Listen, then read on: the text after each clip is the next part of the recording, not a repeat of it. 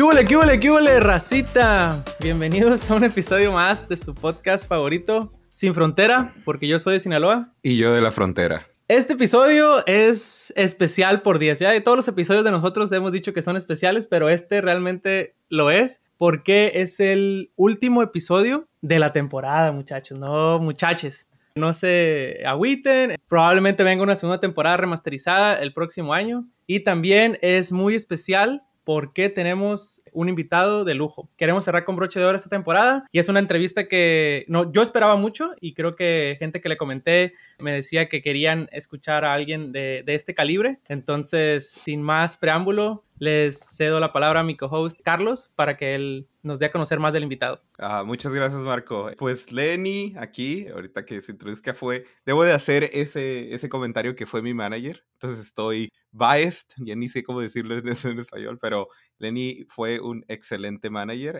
Y pues, Lenny, ¿por qué no te introduces hacia, a nuestra audiencia? ¿Quién eres? ¿Dónde trabajas? ¿Qué haces? gracias, gracias. Eh, bueno, Lenny Marcus, actualmente estoy trabajando en Facebook, pero sí, como Carlos dijo, fui su, su manager. Fue durante un periodo que estuve en PayPal por 10 años como director de ingeniería. Eh, bueno, originalmente soy de Venezuela, vine a Estados Unidos en el 2003 y siempre he sido así muy apasionado sobre el área de computación. Estudié ingeniería de computación en Venezuela. Cuando vine a Estados Unidos fue por todo el tema de lo que estaba pasando con Hugo Chávez en Venezuela. Mi familia tomó la decisión de dejar el país, venir acá, tratando de evitar todo lo que estaba pasando en Venezuela. Terminé mi carrera aquí porque no, no me dieron la equivalencia completa. Se tuve que retomar cierta parte de la educación acá en Florida International University. Así que tengo dos grados de ingeniería. A veces lo, lo, veo así. Durante esos primeros años aquí en Estados Unidos trabajamos en una imprenta, que fue el, el negocio familiar, eh, pero siempre estuve haciendo trabajos de tecnología, computación, haciéndole páginas a clientes. Y mi primer trabajo serio de computación fue en otra imprenta, donde fui su, su jefe de tecnología. Les creé un sistema de órdenes eh, completo, básicamente una revolución de cómo trabajaban. Era una tienda que ni siquiera tenía una página web y con el tiempo les hice un sistema de órdenes completamente personalizado. Luego de eso, finalmente conseguí mi primer trabajo corporativo grande en PayPal. Me tomó cierto tiempo conseguir el trabajo. Esto fue en el 2010 cuando el iPhone estaba explotando, el mercado de aplicaciones se estaba convirtiendo en algo importante y yo decidí que quería trabajar en esa área. Y PayPal era una de las primeras compañías que estaba mm, entrando fuertemente en ese ámbito dije, esta es la compañía que quiero trabajar. Irónicamente, nunca trabajé en el área móvil ni de aplicaciones ni nada. Cuando entré en PayPal, finalmente entré como un contratista haciendo servicio técnico para desarrolladores. Este no es, el servicio técnico de puedes resetear mi, mi, mi, cuenta, sino más de, oye, quiero integrar con PayPal, cuál es el API correcto para usar, cómo consigo mis credenciales. Y estuve allí por aproximadamente un año hasta que finalmente conseguí cómo moverme al área de, ingeniería. Y después de eso estuve en ingeniería haciendo varios cargos diferentes durante los próximos cuatro años y hacia el 2000, final de 2014 tuve una oportunidad de convertirme en manager y sí, fue mi primera experiencia como gerente. Y desde ese entonces siempre he estado manejando equipos y poco a poco fui creciendo hasta director de ingeniería en la compañía. ¡Wow! Gran carrera. Y fíjese, yo es ahí donde conocí a, a Lenny en, en PayPal como director de, de ingeniería y, y, ya lo había visto yo porque pues una figura en la empresa de gran calibre, gente me lo recomendaba como mentor y yo le pregunté a Lenny, oye Lenny, ¿puedes ser mi mentor? Y me dijo, encuentra espacio en mi calendario. Y yo, ah, ok. Y de ahí pues surgió la oportunidad de ir a trabajar en, en un equipo con él y pues hicimos, hicimos grandes cosas. Quiero decir. Así es.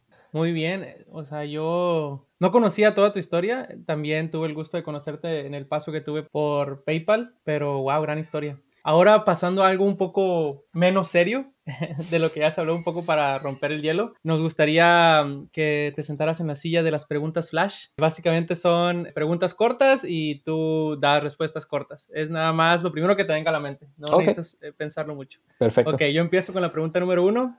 ¿Qué prefieres? ¿Arepas o tacos? Arepas. ¿Cuántas personas en tu vida te han dicho Lenin en lugar Ay. de Lenny? No, perdí la cuenta. Eso, tener el nombre de Lenny en Venezuela era un trauma, porque no es un nombre nada común y todo el mundo me decía variaciones de o Lenin, Lenis, eh, Legni, cualquier, cualquier cosa menos Lenny. Muy bien. ¿Fútbol, como en inglés, o fútbol? Fútbol, como en español. el verdadero fútbol. El verdadero, sí. ¿Cuál es la mejor Mérida? Mérida, Venezuela, por supuesto, que casualmente es donde yo nací. bueno, perdón, perdón, no nací, pero allí me crié.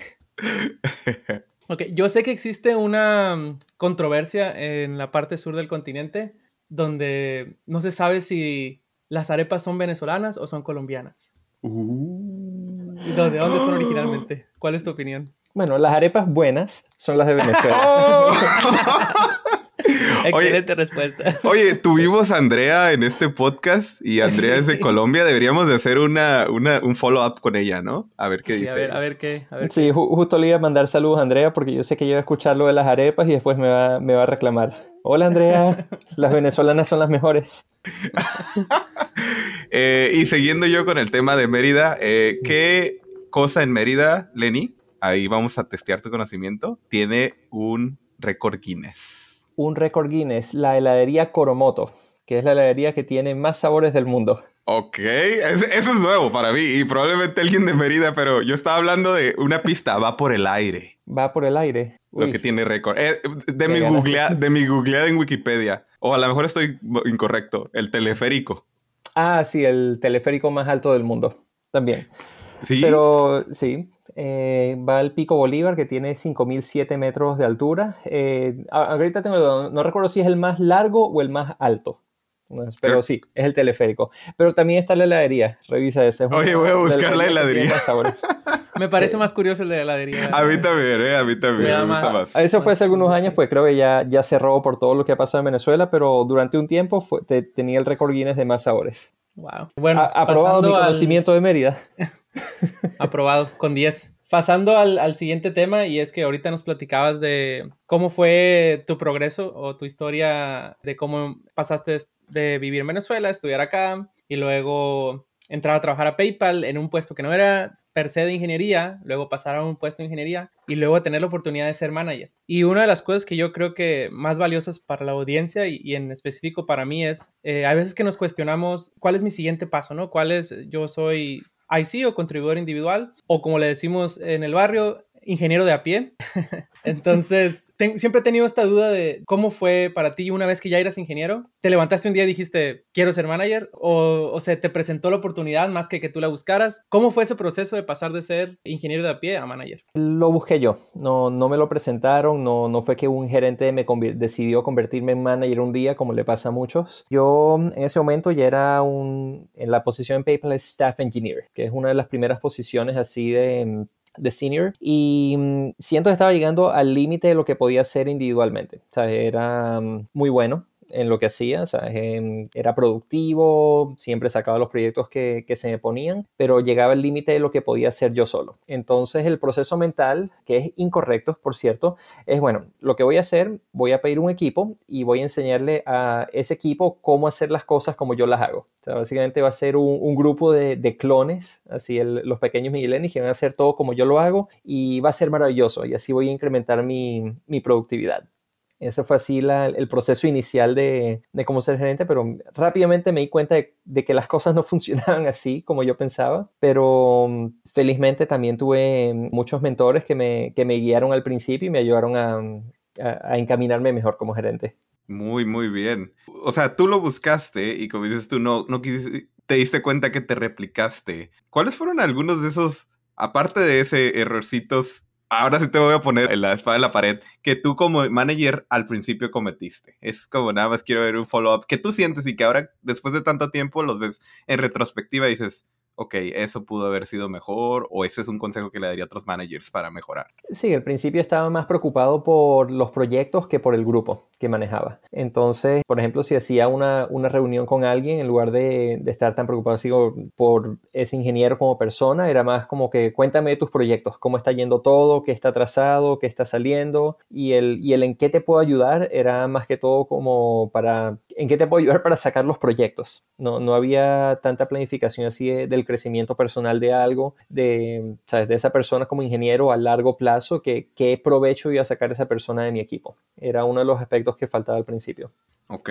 Que eso, fíjate, es muy importante, ¿eh? Siento que a veces los managers, sobre todo ingeniería, se enfocan mucho en lo técnico y en la cuestión de, de, ¿sabes qué? Vamos a resolver problemas técnicos, pero a veces como que le flaquean en el, en el development, ¿no? En la persona, te voy a hacer crecer, que es más que nada lo que quieres de un manager, ¿no? O sea, a mí encárgame lo técnico, pero tú, yo quiero que tú me ayudes a crecer como mi manager, no solamente también ser otro tech lead, por así decirlo. Sí, y, es que se siente, no se sentía correcto. O sea, era, era la, las ideas principales que yo tenía, pero ya a, los dos meses de, de, estar en esa situación, uno se da cuenta de que no está, de que no tiene la misma relación con el equipo. Porque quizá cuando, cuando eres un ingeniero, quizá eres el, o sea, el ingeniero de más alto nivel en el grupo y haces eso un poco, pero siempre tienes un trato personal. Pero una vez que te haces gerente, hay como que una barrera invisible entre el gerente y las personas del grupo, ¿sabes? Porque tienes esta, esta diferencia de autoridad y, no tienes el mismo trato. Entonces, yo mismo me di cuenta de que no, no podía tener, que mi relación con los, los empleados no podía ser así. No puede ser solamente el proyecto y que tenía que realmente verlos como persona, ver qué valor agregado les daba yo a ellos como gerente. Mm, excelente manera de, ver las cosas. Yo creo que eh, he tenido muchos managers a lo largo de mi carrera, pero lo que más valoro es, es un manager que se preocupe realmente por el crecimiento de, la gente, más que como tú decías, por los proyectos, porque creo que eso viene como parte de si tú haces crecer a un ingeniero, probablemente es un ingeniero que va a ser más productivo y va a ayudar más a que a que salga el trabajo, ¿no? Sí. Mencionabas que también que, que, pasaste de un trabajo no técnico a ser, a ser ingeniero por, por un periodo largo de tiempo.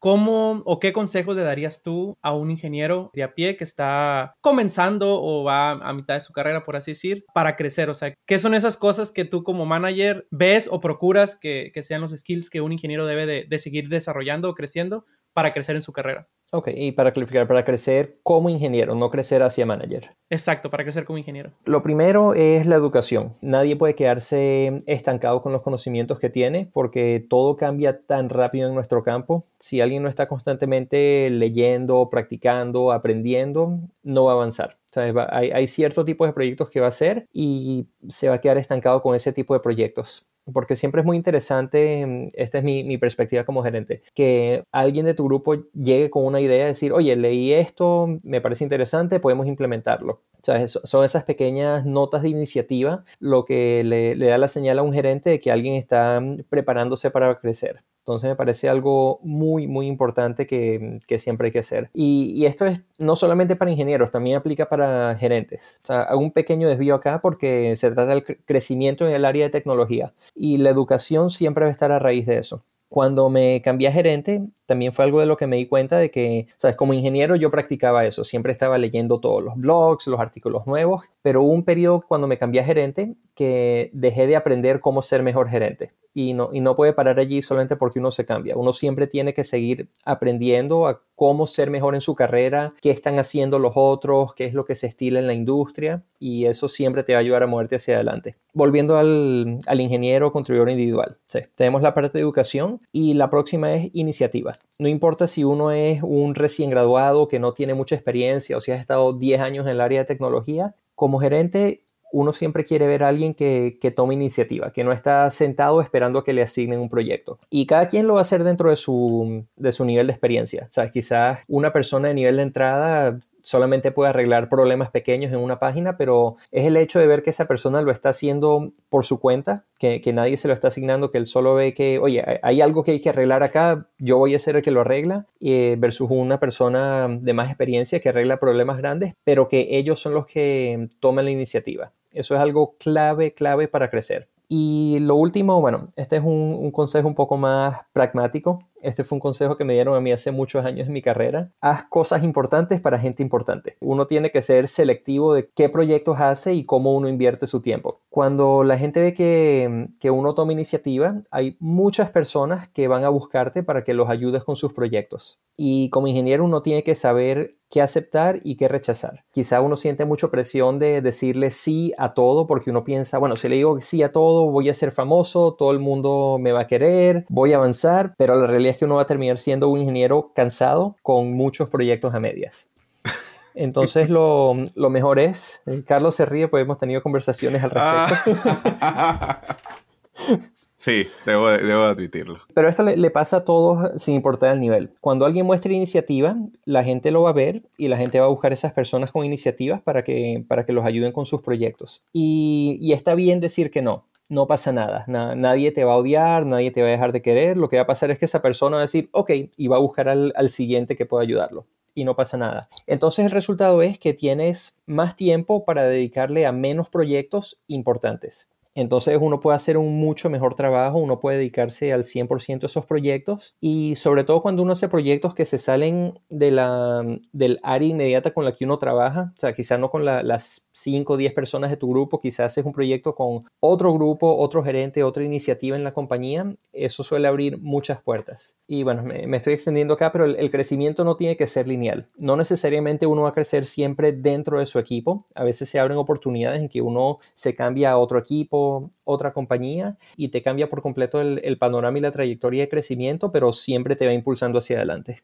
Eso sería así la, versión corta de cómo crecer como ingeniero. Wow. Fíjate que me, me, dio mucha, o sea, se me, hace, se me hace muy interesante lo que habla sobre la iniciativa, claro, la educación, ¿no? Porque casi siempre he visto que ingenieros dicen, no, que si soy mejor programador, eso es lo que me ayuda a crecer, ¿no? Pero siento yo que eso diferencia muchas veces a, gente que veo que crece más rápido, que es esa iniciativa, ¿no? Ese set de hacer las cosas y demostrar, y eso lo ve la gerencia, eso lo ve más arriba y dicen, ok, esta persona tal vez está en el siguiente nivel. Pero, pero, ahí cae en el problema que mencionas, que es lo de ¿sabes qué? Puedes tener mucha iniciativa y hacer muchas cosas, pero eso hace que tu impacto sea menos enfocado, que es lo que hablábamos, ¿no? Que, que, que, yo siento que a veces me pasa. Quiero hacer muchas cosas porque puedo, pero, pero eso es lo que limita el impacto. Entonces uno tiene que ser más selectivo. Sí, y si puedo agregar una cosa más. Eh, no se trata solamente de las habilidades técnicas, sobre todo a medida que uno va creciendo. Es muy importante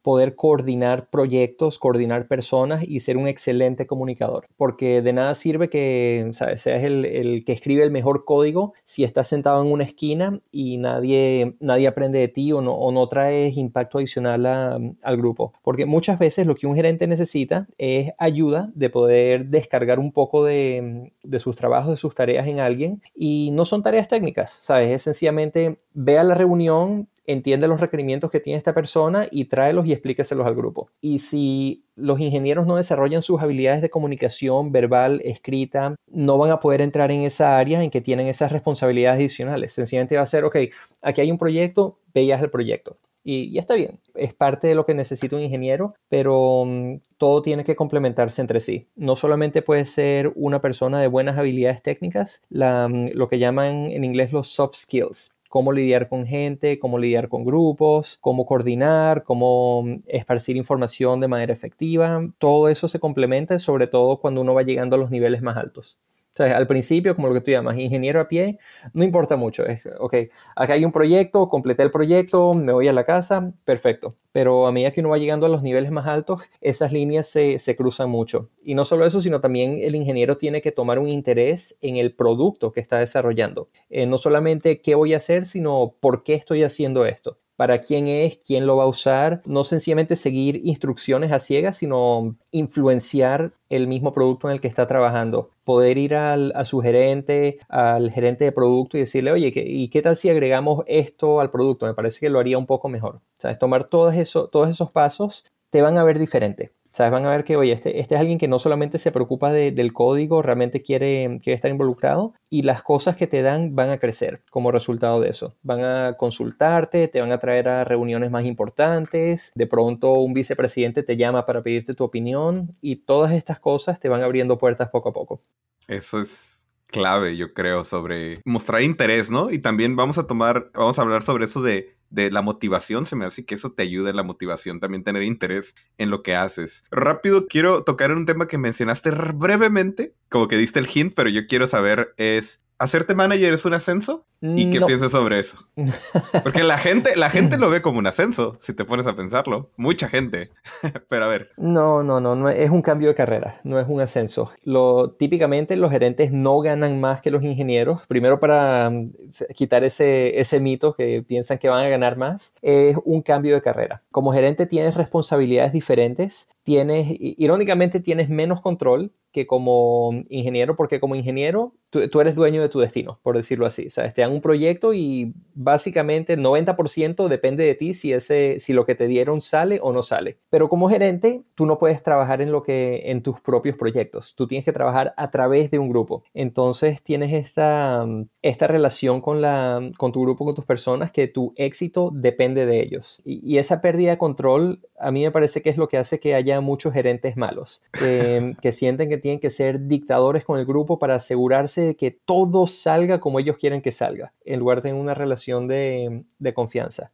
Pero no, no es una promoción, es un, es un cambio de responsabilidades, cambio de carrera. Para un ingeniero que se convierte en gerente significa alejarse un poco del área técnica, por lo menos directamente. No, ya no vas a escribir tanto código, tienes que trabajar a través de otros. Tiene sus cosas buenas, tiene sus cosas malas, pero definitivamente no es una promoción. Wow, yo lo hubiera, yo también hubiera apostado que, que la mayoría de la gente lo ve como una promoción y que, como decías tú, que, que a lo mejor mayor responsabilidad significa mayor dinero, pero, pero yo también entiendo que no siempre ese es el caso. Y hablando de, dinero y de estas cosas, tabús un poco, algo que ya lo hemos tocado en, en podcasts anteriores es cómo le pido un aumento a mi manager o algo así. Pero más que preguntarte cómo le pido un aumento a mi manager, yo quisiera como, ¿cómo le ayudo a mi manager yo a justificar ese aumento? Y mencionaba sobre ciertas cosas como tener iniciativa propia y mejorar tus soft skills, pero, pero ¿cómo verías tú el proceso de cómo le ayudo yo a mi manager a justificarme un aumento de sueldo? Sí, para mí siempre depende cómo uno enmarca la pregunta. Si mm,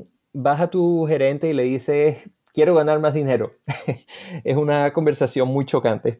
O decir, eh, quiero ganar tanto, estoy ganando muy poco, todas estas variaciones de la, de la, conversación. A mí siempre me parece que la, la manera correcta llegar a esto, y, y, esto es algo que yo he hecho para mí mismo cuando quiero ganar más dinero, es empezar por la, o sea, primero partir de, sí, me gustaría ganar más dinero, pero quiero justificarlo, así como dices tú. Entonces es una conversación con el gerente de qué puedo hacer ¿verdad? Para obtener más responsabilidades, para demostrarle a la compañía que este, que este es mi nivel real. Entonces, la conversación cambia un poco porque es, ok, quiero hacer más y quiero mostrar mis capacidades para la compañía. No es sencillamente, yo digo que soy bueno y me merezco todo, denme todo el dinero ya. Entonces esas conversaciones se convierten en un plan de crecimiento. Ahora, hago un breve desvío acá, ¿verdad? Porque también depende un poco de qué quiere uno en su carrera. Si te gusta tu compañía, si te gusta tu equipo y quieres permanecer allí, ese es el método correcto para mí. Tener esa conversación con el gerente de esto es lo que yo quiero, quiero llegar acá, eh, cuál es la manera correcta de hacerlo, qué, qué cosas adicionales puedo hacer para el equipo, qué proyectos puedo tomar, qué necesitan de mí para que pueda justificar esto. Pero la otra estrategia es sencillamente cambiarse. La manera más rápida de, de crecer, de tener más dinero, mejores títulos, es cambiarse de compañía. ¿Sabes? Pasar una temporada en una compañía, quizás año y medio, dos años, y después buscar el siguiente paso. Porque el, el, crecimiento continuo dentro de una compañía, con raras excepciones, va a ser lento porque siempre hay muchas cosas que considerar, los límites de presupuesto para aumentos, em, que tienen un número limitado de promociones que se pueden dar en un año, y salvo que uno sea consistentemente el mejor ingeniero del grupo, ese crecimiento no va a ser tan rápido como uno se lo imagina. Entonces a veces para, para seguir creciendo uno tiene que dar un brinco, lanzarse a lo desconocido, ir a otra, a otra compañía, a otro trabajo, buscar otras posiciones. Y mm, si, si uno quiere optimizar para dinero, esa es la manera de hacerlo. Pero uno pierde ciertas cosas. También es, es, bonito tener una trayectoria dentro de una compañía, darse a conocer, ser una persona mm, en quien otros confían. Eso se pierde un poco al hacer los cambios, pero cada quien quiere tiene que decidir qué es lo que quiere. Ahora sí que a veces la lealtad cuesta es, así.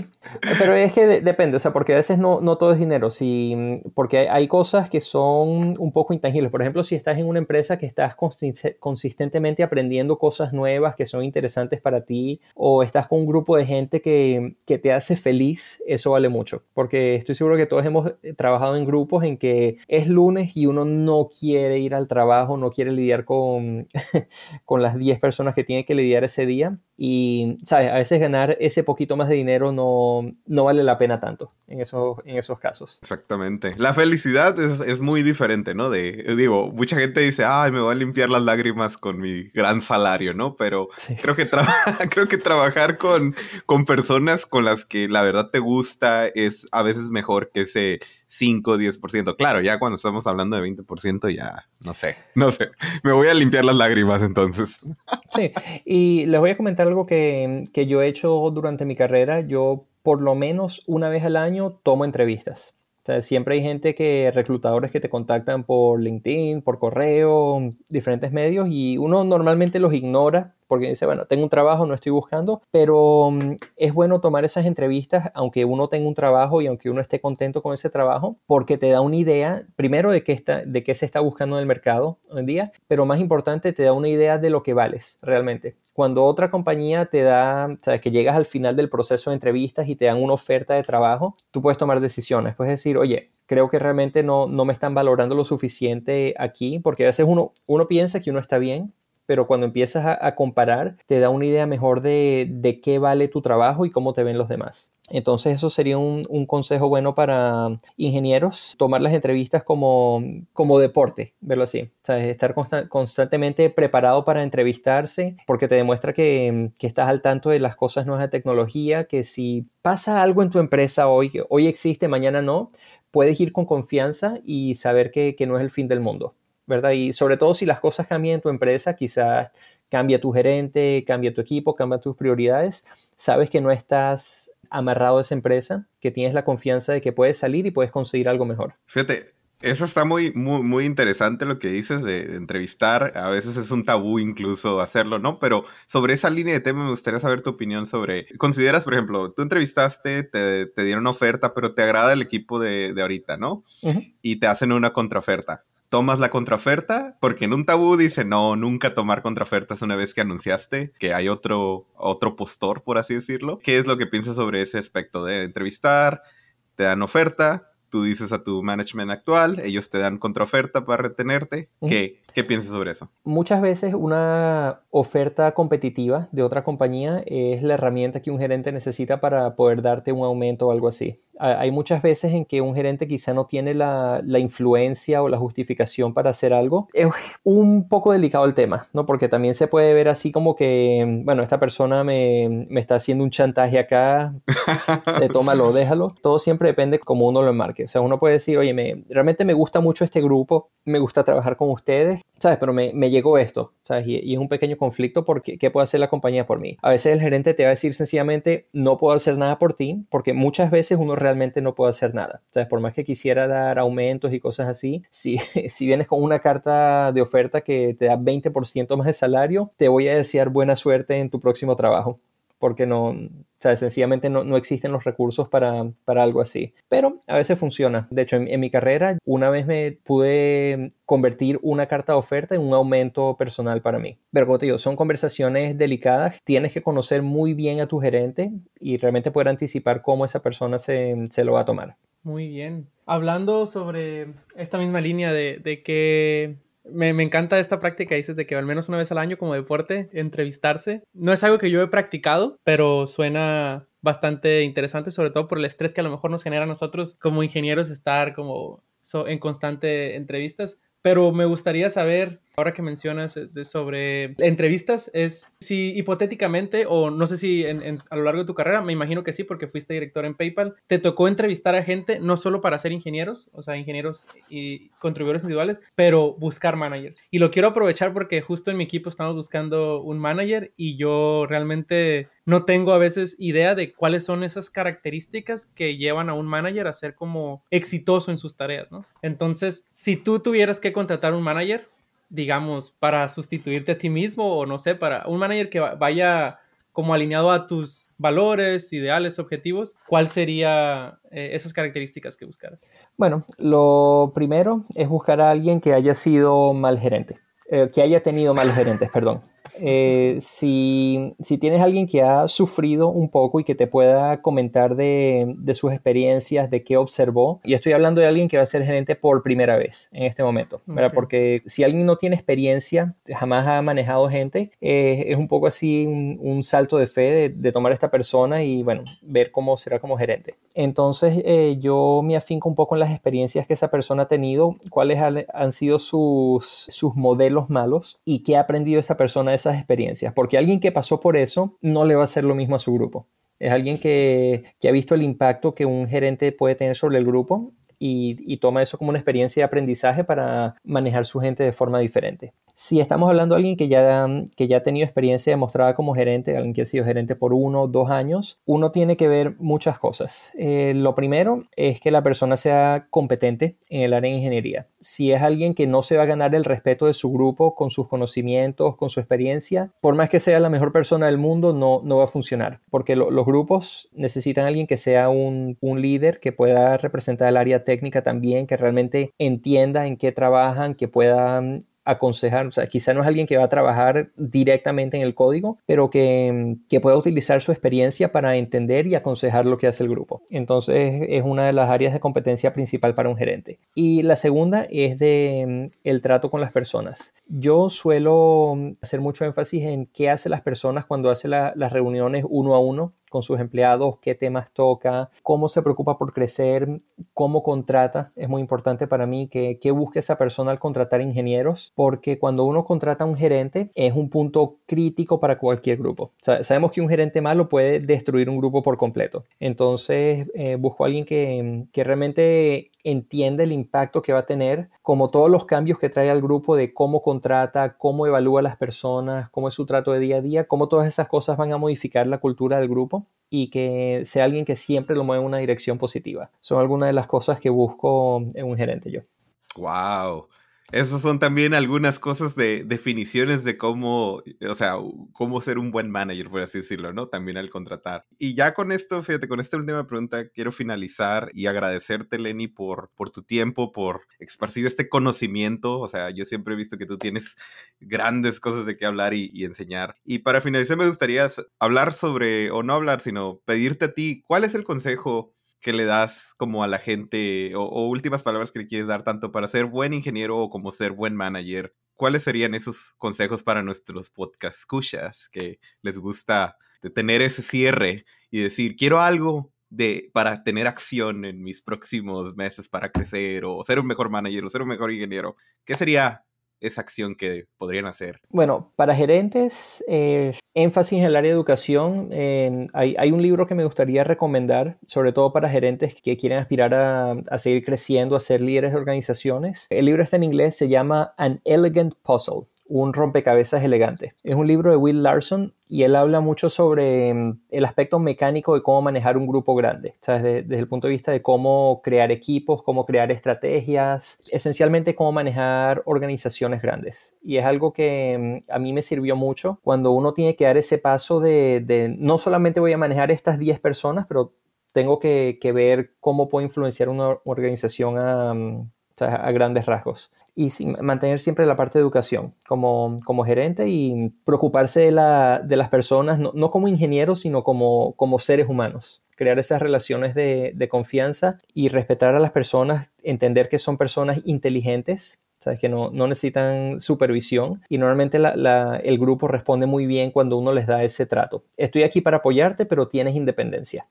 Ese sería mi consejo principal para gerentes. Y para los ingenieros, los ingenieros a pie, como dice Marco, es, siempre, siempre tomar iniciativa. O no, no, ser la persona que se sienta a esperar que le asignen un proyecto. Siempre estar buscando qué, qué puedo hacer, qué puedo mejorar, qué puedo traer para este grupo.